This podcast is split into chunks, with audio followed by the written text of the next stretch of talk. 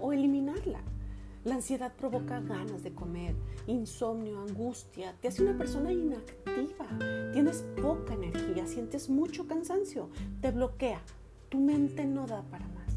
En pocas palabras, la ansiedad sin control se apodera de lo que piensas, sientes y haces.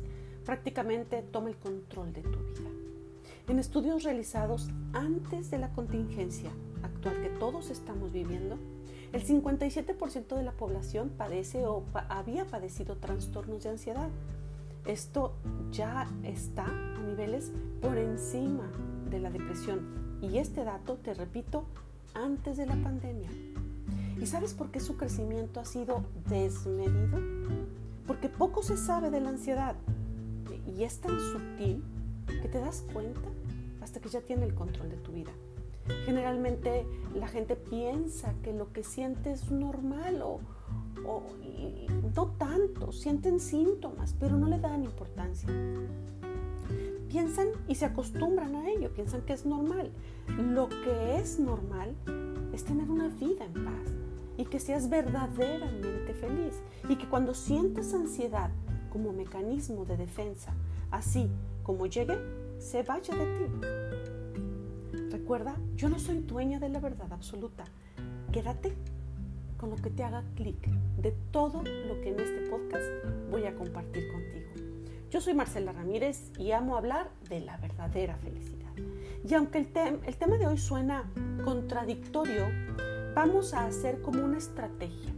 Entre más conoces al enemigo, más fácil puedes ver su punto débil y su fragilidad. Y al conocerlo, lo dominas. Gracias por permitirme entrar a tu vida a través de mi voz. Gracias a quienes me siguen en Instagram, marcela.ramírez.oficial. También a quienes me siguen en YouTube o en Facebook. Bueno, ¿listos? ¿Listas para empezar a desmembrar la ansiedad? Esa sensación silenciosa que se, apodera, que se apodera de lo que haces, de lo que piensas y también de lo que sientes. Y para eso vamos a empezar por conocer qué es la ansiedad. La ansiedad es parte del sistema de alerta de nuestro organismo. O sea, que de entrada es natural. En todos nosotros, todos sentimos ansiedad. No te sientas mal ni te sientas menos, eh, no, no te frustres contigo misma o contigo mismo, no te juzgues, no te critiques por sentir ansiedad o tener ataques de ansiedad. Entonces, repito, la ansiedad es parte del sistema de alerta de nuestro organismo. Es una herramienta valiosa encargada de nuestra supervivencia, que se activa ante cualquier situación de ataque, ya sea que esa situación nos pueda causar desde, no sé, un leve daño, o cuando nuestra vida está en peligro o se ve amenazada por algún factor exterior a nosotros. Específicamente la ansiedad es advertir y activar mecanismos en nuestro organismo lo movilizan de tal manera que recurre a todos los recursos posibles para salir airoso de la situación, evitar el daño a toda costa y mantener la supervivencia. Mil gracias, ansiedad, por estar presente en mi vida. Seguro que me ha salvado de muchas. Pero el punto aquí es que igual se activa ante una situación real que estáis viviendo que en una ficticia o sea que te estés imaginando. La ansiedad real, que bueno, que existe y no voy a hablar de ella, puesto que es mero instinto de supervivencia biológica. Lo necesitamos. Pero aguas con la mental. Ojo con la ficticia. Es eso. Es algo mental. Es algo imaginario. No real. Si es mental y es solo una idea, o sea, un pensamiento, pues un pensamiento es un pensamiento y lo puedes cambiar. Sí, ya, sé, suena demasiado fácil. Nadie tendría crisis de ansiedad si fuera así de fácil. Hay una revista inglesa muy conocida, The Guardian. Ellos han tratado el tema ya que hoy por hoy está causando estragos en la sociedad. Pero lo plantea así esta revista. La ansiedad es un estado mental generado por pensamientos ya sea del pasado o del futuro. Esos pensamientos se hacen presentes o tangibles o se manifiestan en el cuerpo.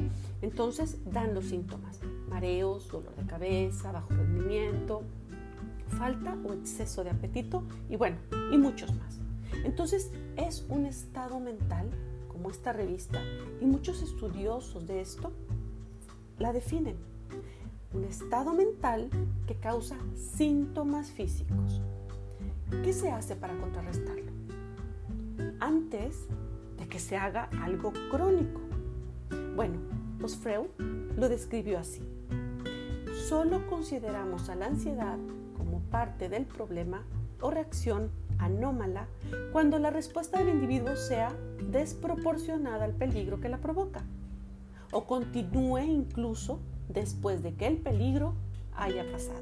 Bueno, pues esta es la definición que Freud nos dejó en 1925 cuando ya él observaba ese comportamiento en las personas. La manera en cómo interpretamos la realidad y el significado que, a esta nosotros mismos le demos, individualmente cada quien, influye en cómo nos sentimos y actuamos en consecuencia. Y esto va completamente de la mano de la ansiedad. Bueno, primero vamos a los síntomas de la ansiedad. Escucha, observa y analiza si tú te identificas con esto. Porque el chiste de la ansiedad es detectarla a tiempo, antes de que ya esté causando estragos en tu vida. Sensación de nerviosismo, agotamiento, tensión.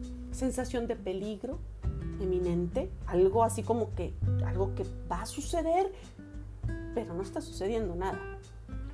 Pánico, sensación de que catástrofe, de algo catastrófico va a suceder.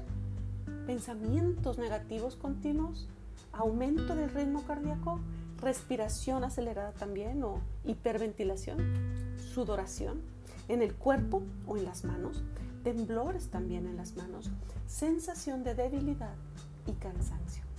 Mira, yo en un momento de mi vida tuve ataques de, de ansiedad, pero no sabía ni siquiera que eso existía. Sentía los síntomas, pero como estaba pasando por momentos en los que debía de tomar decisiones muy determinantes y muy fuertes en mi vida y que afectarían o influirían en la vida de mis hijos, pues vivía con mucha presión, con mucho estrés, con mucha angustia.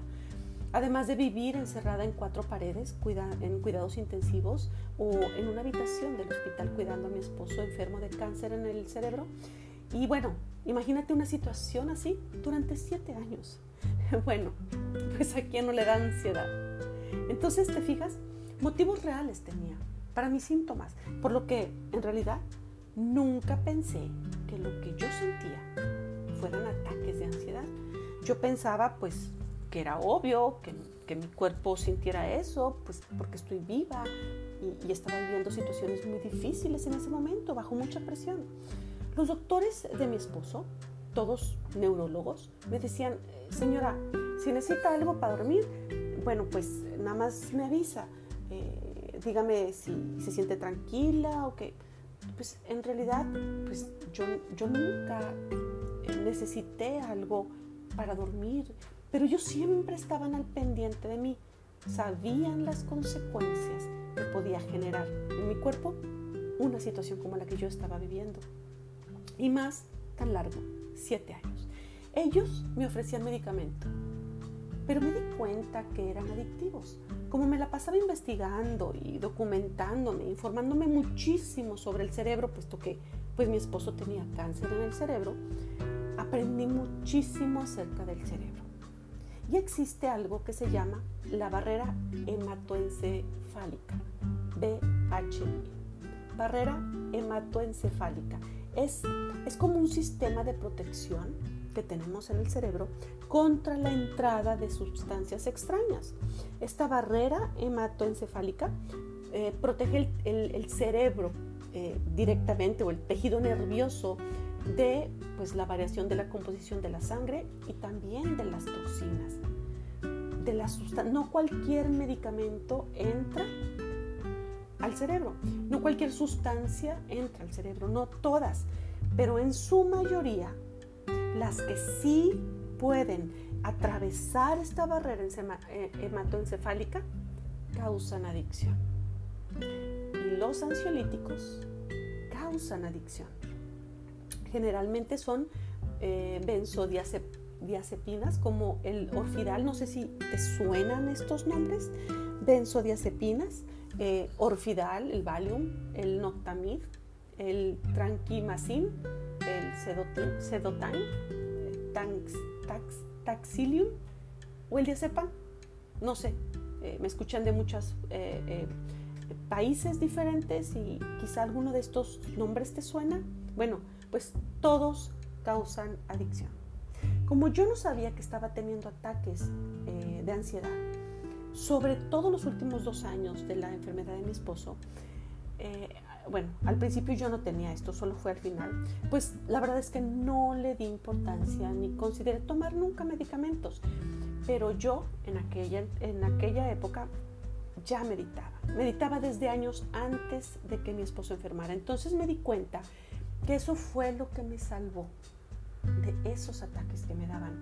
Me faltaba el aire, tenía taquicardias, me daban mareos, no dormía en las noches en los últimos años. Me moría de sueño en el día. Mi energía, eh, bueno, estaba por los suelos, me temblaban las manos y además por el nivel de estrés que esto provoca en el organismo, a las mujeres además nos altera el ritmo de nuestro periodo menstrual. Eh, se vuelve una locura nuestro organismo y bueno, nuestro rendimiento, obvio, baja increíblemente. Hoy sé, como muchos médicos neurólogos ahora lo saben, la mejor herramienta para disminuir la ansiedad es la meditación porque antes el único tratamiento era la medicación. Ahora ya no, porque hay demasiadas personas a nivel mundial adictos a los medicamentos que te acabo de mencionar. Es una adicción bastante fuerte. Entonces ahora eh, hay otro tipo de medicamentos más suaves, pero los manejan en combinación con, con la meditación. Entonces, bueno, el, primer punto, el hábito número uno para reducir la ansiedad, meditar. Cuando empieces a sentir ansiedad, salte de donde estés. Ve la naturaleza, vete hacia la, la, naturaleza, donde tengas contacto con la naturaleza, que te dé el aire fresco en la cara, cambia de pensamiento, o sea, deja de hacer lo que estás haciendo y rompe el ciclo que estás empezando. Cambiar o romper ese patrón es importante porque si no, empieza a crecer y aumenta y aumenta y entonces te viene la crisis. Antes de que crezca, deténlo. Cambiando de pensamiento, cambiando lo que estás haciendo y cambiando del lugar en donde te encuentres. Ese es el número dos. Número tres, haz ejercicio regularmente. ¿Por qué?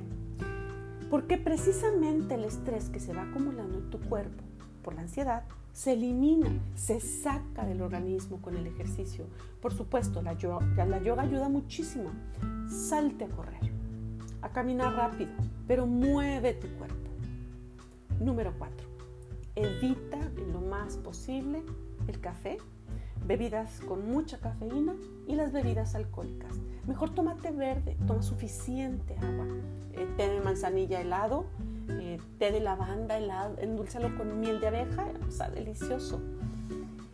También, número 5, la respiración consciente. Esto es algo que, mira, yo por instinto, o sea, sin saber lo que yo estaba teniendo, que era una crisis de ansiedad, yo sabía que la respiración era elemental y básica. Cuando mis hijos nacieron, mantuve mi respiración consciente. Entonces, eh, yo ya sabía, por bueno, libros que yo había leído y todo, que mantener una respiración rítmica eh, puede llegar a modificar el ritmo cardíaco y, tener el control de la respiración. Entonces notaba que, bueno, yo me hablaba a mí misma. Cuando empezaba a notar esas taquicardias tan fuertes que me daban, que sentía, créeme que el corazón lo tenía en la garganta y que se me iba a salir. Me empezaba a hablar, a ver Marcela, calma, ¿estás bien? Y vas a estar bien. Controlaba mi respiración porque, como te digo, sentía que, que me iba a dar algo. Mantenía mi respiración estable y notaba cómo poco a poco mi organismo se iba calmando, se iba armonizando de nuevo. Y ahí fue cuando me di cuenta que lo podía controlar con mi respiración. Aún lo recuerdo, te lo juro, y no puedo creerlo, que lo viví sola con mis cuatro hijos tan chicos, pero bueno, al menos tenía la información pues, para poderlo resolver yo misma. Nutrición. El magnesio juega un papel muy importante en muchos procesos metabólicos de nuestro organismo y según los estudiosos de esta área, ellos han determinado que la falta de magnesio es una de las más frecuentes en el mundo desarrollado como el actual, ya que la calidad de los alimentos procesados y la fibra pues es muy baja en ellos y tan procesada, tan procesado que los nutrientes no son los mismos. También eh, hay que mantener, echarle un ojo al balance sodio-potasio. El, el sodio y el potasio deben de consumirse en balance porque en nuestro organismo así deben de estar los dos, no uno más que el otro. La mayoría de los alimentos procesados son muy altos en sodio. Eso implica que debemos eh, de incrementar considerablemente el consumo pues, de potasio. Y bueno, no voy a entrar a profundizar en el tema de la, de la nutrición porque pues eh, no es el enfoque de, de este podcast. Estoy enfocada en la ansiedad. Pero solo te lo menciono para que tú pongas ojo en esos consumos, que te informes y lo tomes en cuenta si padeces de ansiedad. Yo en, en su tiempo, cuando lo tuve, sí, me informé eh, y tomé las dosis adecuadas, tanto de magnesio como de potasio.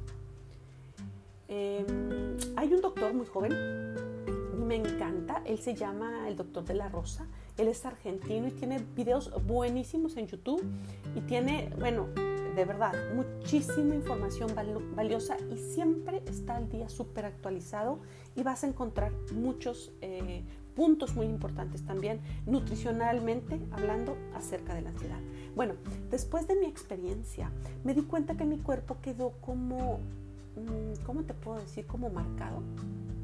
Eh, esto es como eh, cualquier cosita, ante cualquier situación eh, pequeña, a pesar de que ya no estaba viviendo la misma situación y ya habían pasado muchos años, un detallito y inmediatamente empezaba a sentir esa sensación y, los síntomas venían. Me daba miedo, era como, como la sombra de haber vivido algo. ¿Sí? ¿Me entiendes? Como, como el recuerdo. Y, y fue tan fuerte la experiencia que cualquier cosa activaba en mi cuerpo, en mi biología, esos mismos síntomas. Eso que te estoy describiendo esa, sombra de algo que hubo, ese recuerdo, pues existe y es real y se llama memoria celular. Y existe en muchas áreas, o sea, por ejemplo, una persona que hizo ejercicio durante muchos años y luego eh, deja de hacerlo y luego regresa a hacerlo, hay memoria celular en su organismo, de manera que esa persona le va a costar menos tiempo y esfuerzo en volverse eh, a poner al día en el ejercicio que a una persona que nunca lo ha hecho. Se llama memoria celular. Bueno, eh, como te digo, esto existe y en muchas otras funciones de nuestro cuerpo se queda grabado eh, en nuestro cuerpo. En este caso, en mi situación, como fue un evento, eh, pues de alguna manera, por decirlo, fuerte, traumático en mi cuerpo, permaneció en mi memoria celular. Mi temperamento es muy tranquilo yo soy muy relajada y bueno, a veces hasta de más. Eso me dice la gente que me conoce. Sin embargo, no podía evitar que mi corazón empezara a latir como loco y a reaccionar ante nada. Entonces, bueno, pues me tuve paciencia. Sabía que lo que viví había sido muy fuerte. Me di el tiempo, el tiempo que mi cuerpo necesitara para sentirse seguro de nuevo y libre de cualquier amenaza. Observaba cómo mi cuerpo se alteraba y consciente de eso y en calma, observaba cómo regresaba también a la normalidad. Hasta que, bueno, hoy por hoy eso prácticamente ha desaparecido. Porque precisamente porque hay memoria celular, el cuerpo se vuelve a acostumbrar a la nueva información. Ya no me sucede nada, de hecho, siempre fui muy tranquila y muy relajada. Y ahora, bueno, pues soy mucho más sabiendo lo que la ansiedad puede llegar a causar en nuestro cuerpo. Y bueno, me despido con este relato zen que quiero compartirte y que tiene mucho que ver con lo que estoy, eh, con lo que estoy hablando. Un samurái le, pide, le pidió a un maestro que le explicara la diferencia entre el cielo y el infierno. Sin responder nada, el maestro se puso a darle y a dirigirle una gran cantidad de insultos. Entonces, furioso el samurái, desenvainó su sable para decapitarlo. Y entonces el maestro le dijo, he aquí el infierno. Y se lo dijo antes de que el samurái, obvio, pasara a la acción. El guerrero, impresionado por estas palabras, se calmó al instante y volvió a enfundar su sable. Al hacer este último movimiento, el maestro añadió, he ahí el cielo. bueno, pues creo que está muy claro. Al entrar en ciertos estados, nos creamos nuestro propio infierno, así como al entrar a otros estados creamos nuestro propio paraíso. El infierno y el paraíso dependen de nosotros. Y esto es la definición de Jodorowsky. Me encanta su filosofía. Jodorowsky, eh, no sé si lo has escuchado, pero bueno, eh, levantó muchísima polémica en su época. Él ya no está con nosotros, pero dejó muchísimo legado. Bueno, entonces confía en ti. Tú estás a cargo. Tú tienes el control. No le des a nadie más el control de tu existencia. Gracias por acompañarme hasta el final de este podcast. Si te gustó y crees que le pueda servir a alguien más, compártelo. Si quieres saber más acerca de lo que yo hago, sígueme en mi cuenta de Instagram, marcela.ramírez.oficial. Bye.